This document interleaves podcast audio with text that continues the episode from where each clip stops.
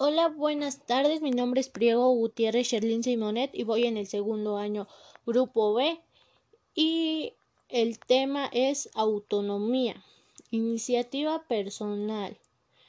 Eh, la iniciativa personal es tener una idea o una propuesta y que significa adoptar una actitud o que establezca un curso a través de unas acciones concretas. Identificar mis necesidades y buscar soluciones. Definir un reto concentrado en las personas.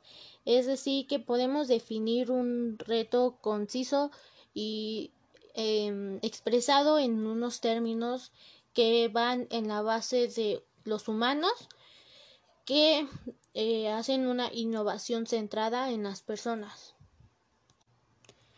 Liderazgo y apertura. El liderazgo es el líder de un grupo social que debe ser el resultado de una elección responsable para llevar a cabo una sociedad previa.